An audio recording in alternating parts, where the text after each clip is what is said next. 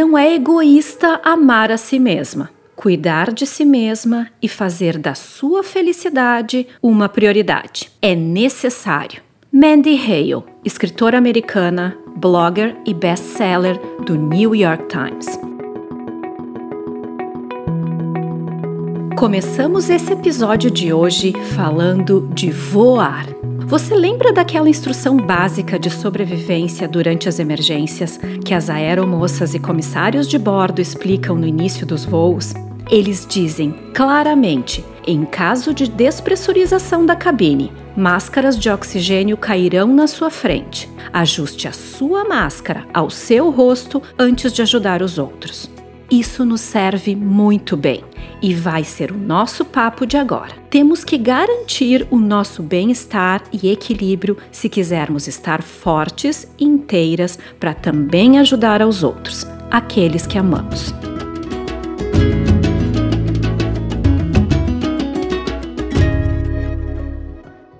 Seja bem-vinda ao Primaveras, o podcast que traz, quentinho no seu ouvido, informações sérias para você ter uma relação afetuosa com a sua maturidade. Eu sou a doutora Lisiane Docin Miotti e acredito que podemos nos preparar para uma menopausa intencionalmente bem vivida e para um envelhecimento positivo. Vamos juntas aproveitar todas as estações? Hoje eu quero falar sobre você, no profundo senso de quanto cuidado e quanto tempo da sua vida você dedica a si mesma, porque não dá para falar sobre viver uma menopausa intencionalmente bem vivida e se preparar para um envelhecimento positivo se não falarmos em autoconhecimento e autocuidado.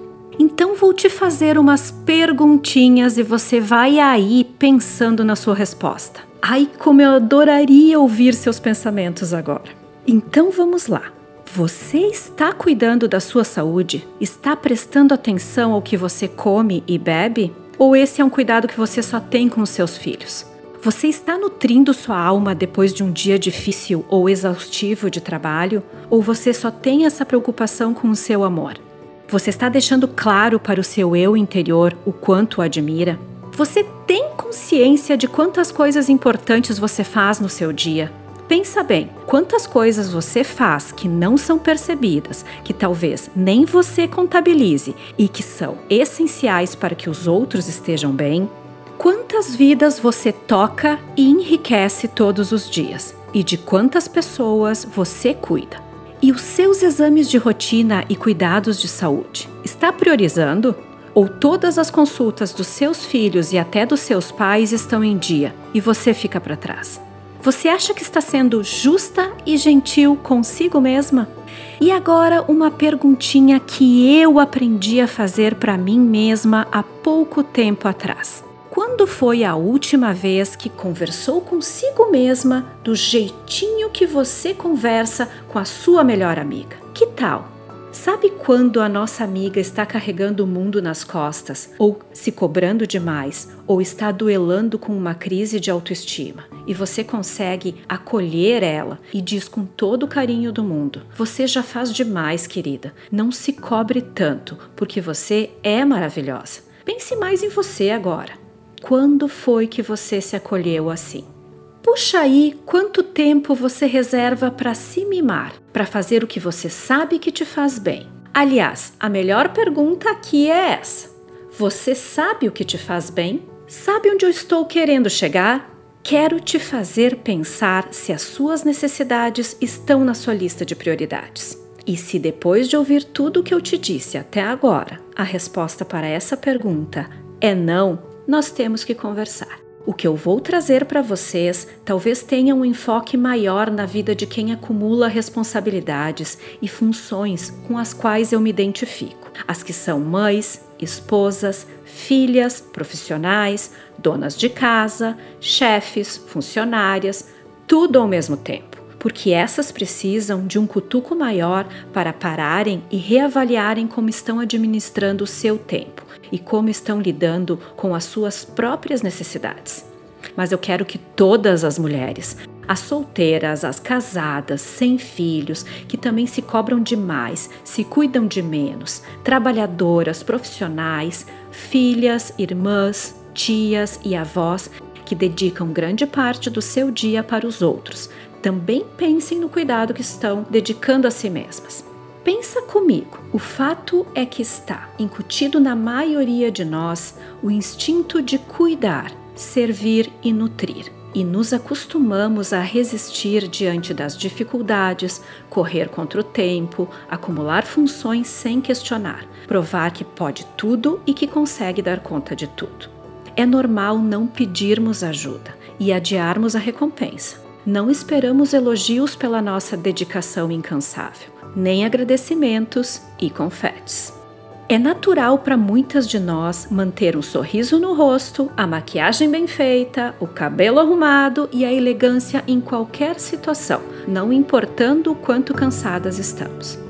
Pensa comigo como simplesmente está incutido nas últimas gerações que nós, mulheres, se quisermos ser tão valorizadas quanto os homens, devemos mostrar resistência, competência e destreza sem mimimi. E é claro que tudo isso sem perder a feminilidade e a delicadeza, porque senão seremos acusadas de sermos ríspidas e duras. Qualquer não ou não consigo, hoje não dá, talvez amanhã. Vou pensar a respeito, ou eu não quero, é encarado mais por nós mesmas, talvez, do que pelos outros, como sinal de fraqueza, incompetência, fragilidade ou falta de capacidade, ou até de grosseria. Pois bem, está na hora de reavaliar e mudar temos que aprender a dizer não para o que nos sobrecarrega e colocar os nossos desejos e necessidades na lista de prioridades.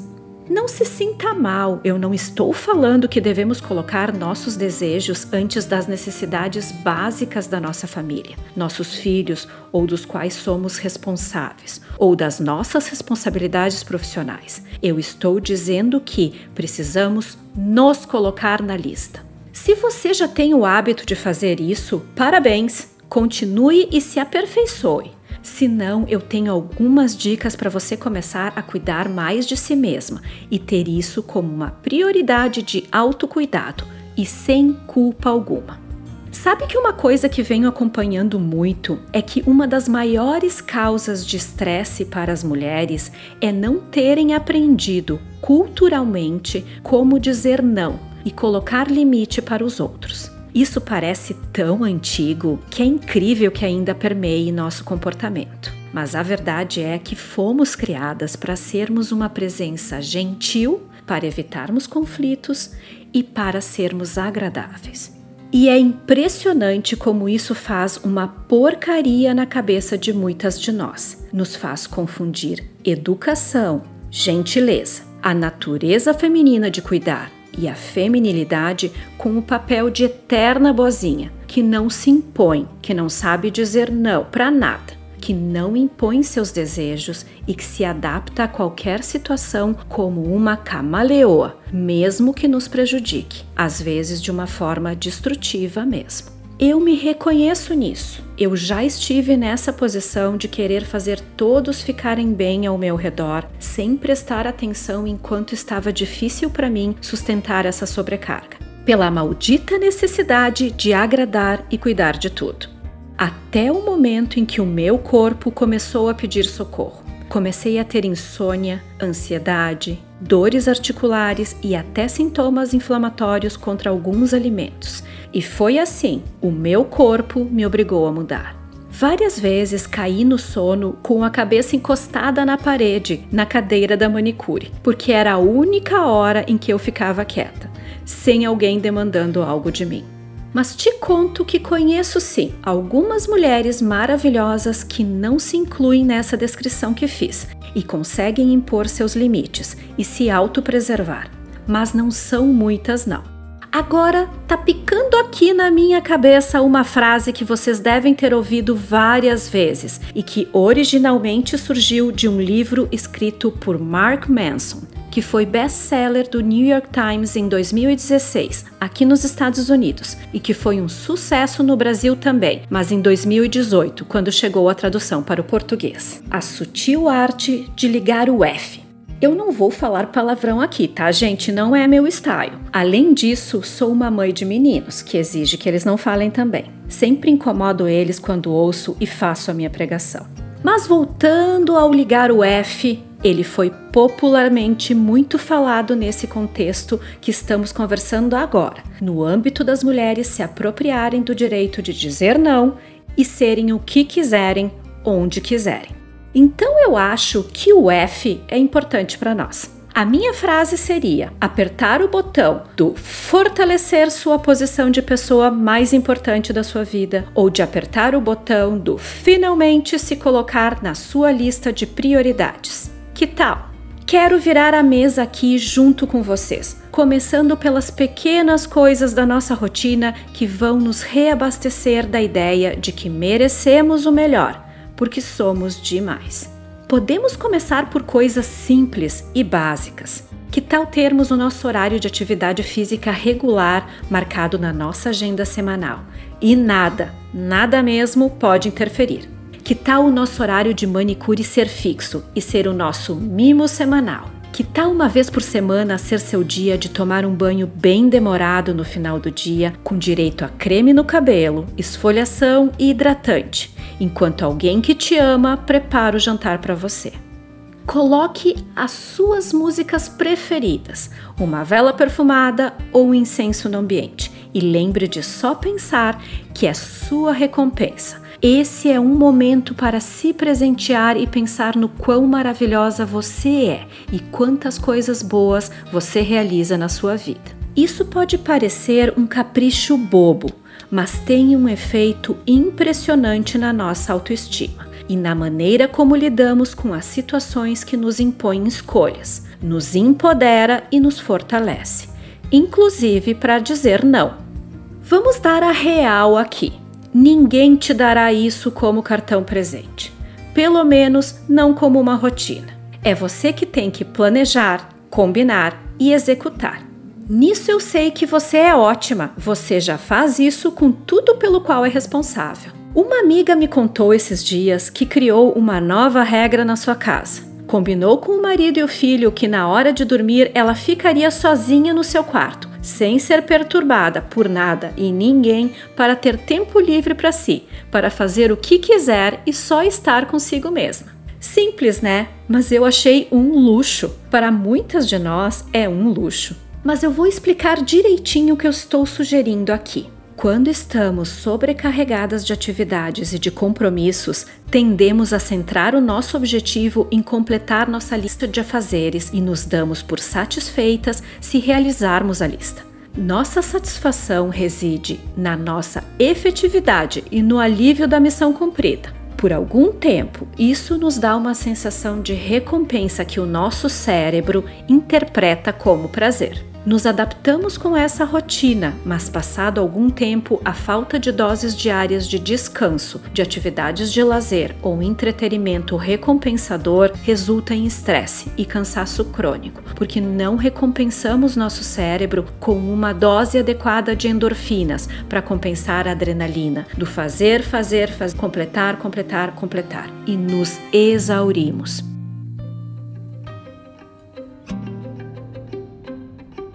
Talvez você já tenha ouvido uma expressão que está muito na moda agora: burnout, que significa simplificadamente exaustão emocional. Mas a definição mais completa diz que é a fadiga de cuidar de tantas coisas por muito tempo. Uma falta de cuidado, empatia e compaixão por si mesmo e uma falta de realização ou uma sensação de futilidade como se nada que você realiza faz alguma diferença e não recebe reconhecimento. Tem um livro excelente com esse nome. Burnout: O Segredo de Desbloquear o Ciclo de Estresse. Um best-seller do New York Times, de novo, escrito por duas irmãs que vivenciaram tudo o que eu estou falando aqui, Emily e Amélia Nagoski. O primeiro parágrafo do livro diz: esse livro é para qualquer mulher que se sentiu sobrecarregada e exaurida por tudo que tem que fazer e ainda se preocupa com não estar fazendo o suficiente, que são todas as mulheres, inclusive nós. Elas falam que nós ouvimos todos os conselhos de saúde e bem-estar físico e emocional e que tentamos fazê-los. Não é que não tentamos. E às vezes somos bem-sucedidas por algum tempo, mas assim que um dos nossos filhos estiver tendo dificuldades na escola, ou assim que o nosso cônjuge estiver com alguma dificuldade e precise do nosso suporte, ou se um novo projeto de trabalho cair no nosso colo, nós pensamos: vou voltar ao autocuidado quando tudo isso estiver resolvido. Elas recomendam que temos que encontrar maneiras de fazer com que o autocuidado caiba na nossa vida, descobrindo quais são as barreiras que se colocam entre nós e o nosso bem-estar de verdade. O livro mergulha bem mais fundo nas razões, no entendimento e em como se reprogramar. Eu totalmente recomendo a leitura, mas é claro, se ler estiver nos seus planos de bem-estar. Quero fazer você pensar em como a sua rotina e lista de tarefas a cumprir pode ser mais suave, menos impregnada de obrigação e mais recheada de satisfação.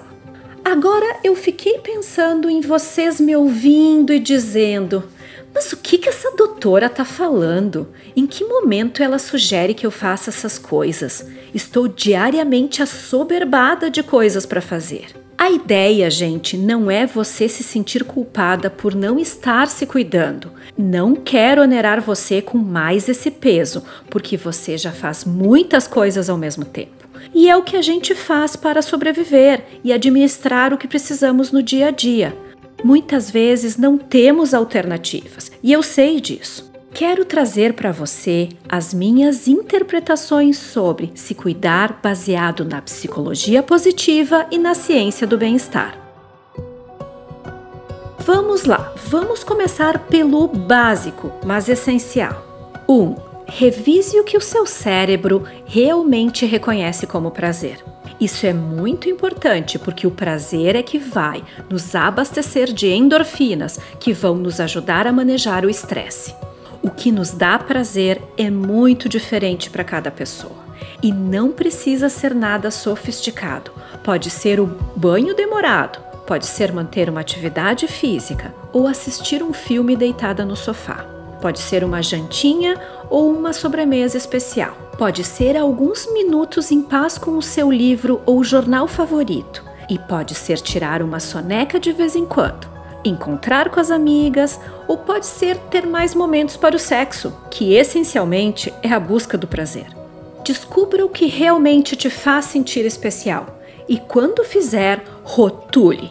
Eu gosto disso ou isso me faz feliz, para que fique registrado no seu cérebro. Falando sério, isso é ciência. Coloque uma etiqueta mesmo Assim, ele automaticamente te dará uma dose de endorfina cada vez que repetir aquela atividade. Lembre que o hábito torna isso concretamente positivo. Seu cérebro não te deixará esquecer que aquilo te faz bem e te lembrará de repetir.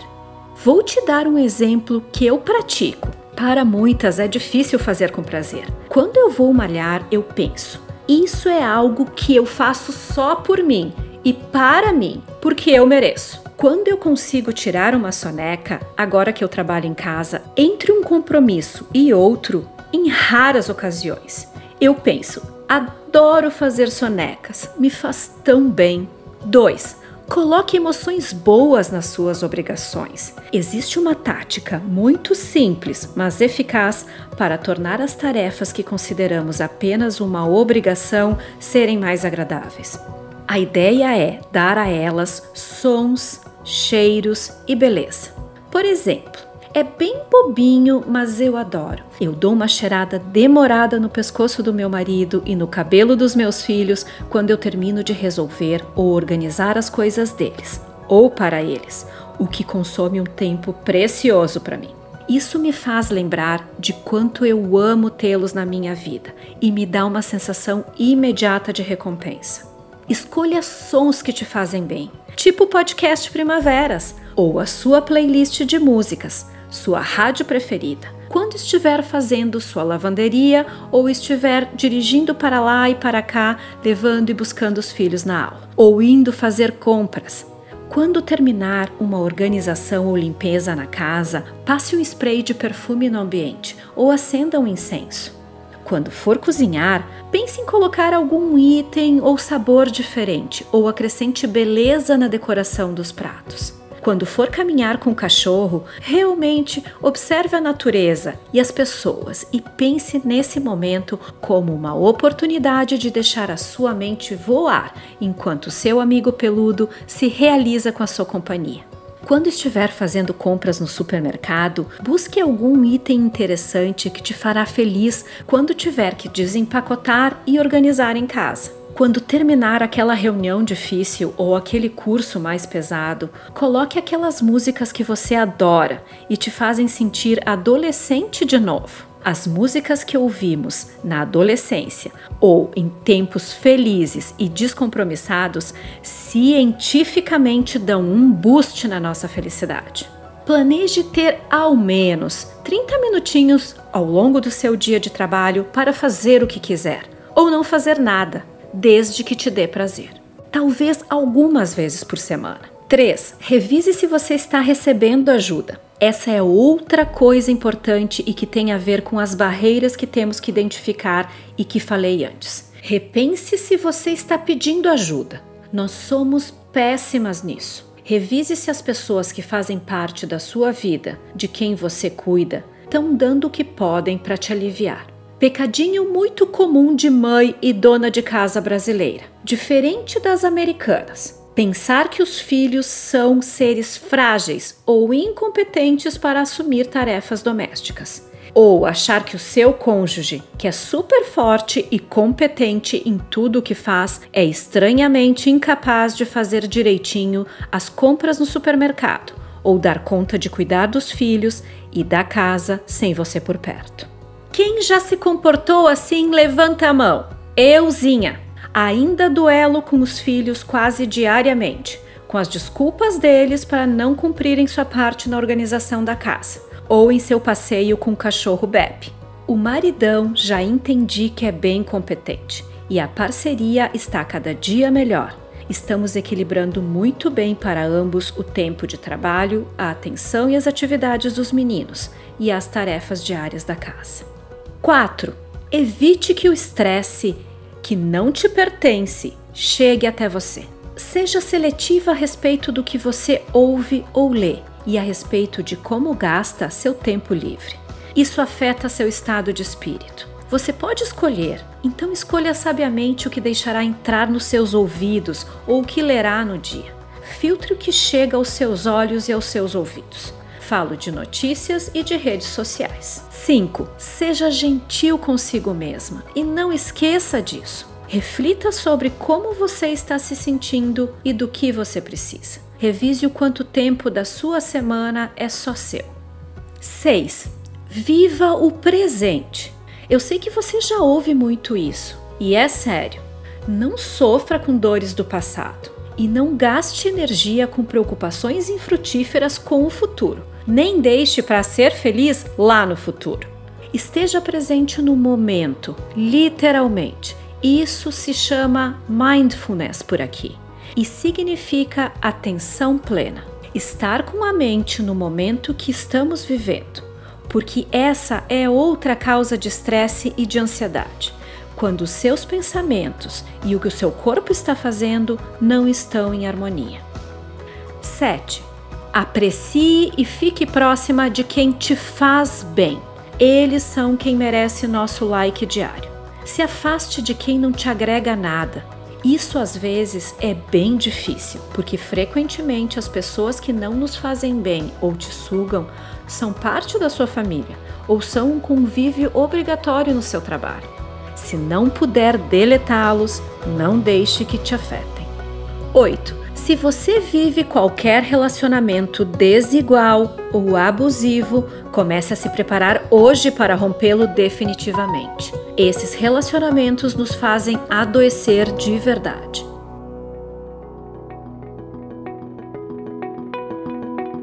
Quero que você saiba que se você ouviu tudo isso e está pensando que na teoria parece ótimo, mas na sua realidade é muito difícil, eu entendo e sinto mesmo.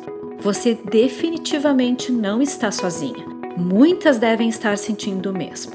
Pense assim: que a satisfação está na jornada e não somente no destino. É um exercício que tem que ser diário, um pouquinho por dia você vai acrescentando mais prazer na sua vida até que ter prazer e paz dentro de si seja tão parte da sua essência que você não aceite viver sem isso. E ninguém terá nem o direito, nem a capacidade de tirar de ti. Agora, aqueles quatro recadinhos para você lembrar. Primeiro, você é seu maior patrimônio. Descubra o que te dá prazer e te faz bem. Segundo, autocuidado não é egoísmo, é necessidade e deve ser a sua escolha, o seu cartão presente. Terceiro, coloque sabor, sons, cores, aromas e beleza nas suas atividades diárias. Isso te dará mais satisfação em realizá-las. Quarto, se te priorizar, impor seus limites e fazer valer suas vontades e desejos está sendo difícil para você, meu conselho é buscar terapia psicológica. Encontrar os porquês disso te ajudarão a romper as amarras. Estamos encerrando aqui a primeira temporada do Primaveras. Estou preparando coisas maravilhosas para trazer para vocês, inclusive planos objetivos para te ajudar a colocar em prática tudo o que falamos hoje, focando no que é essencial.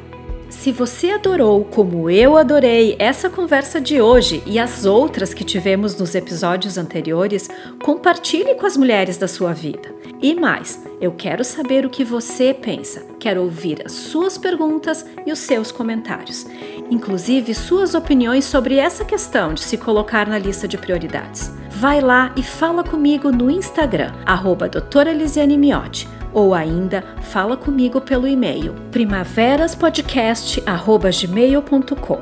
Até breve, adoro ter você aqui.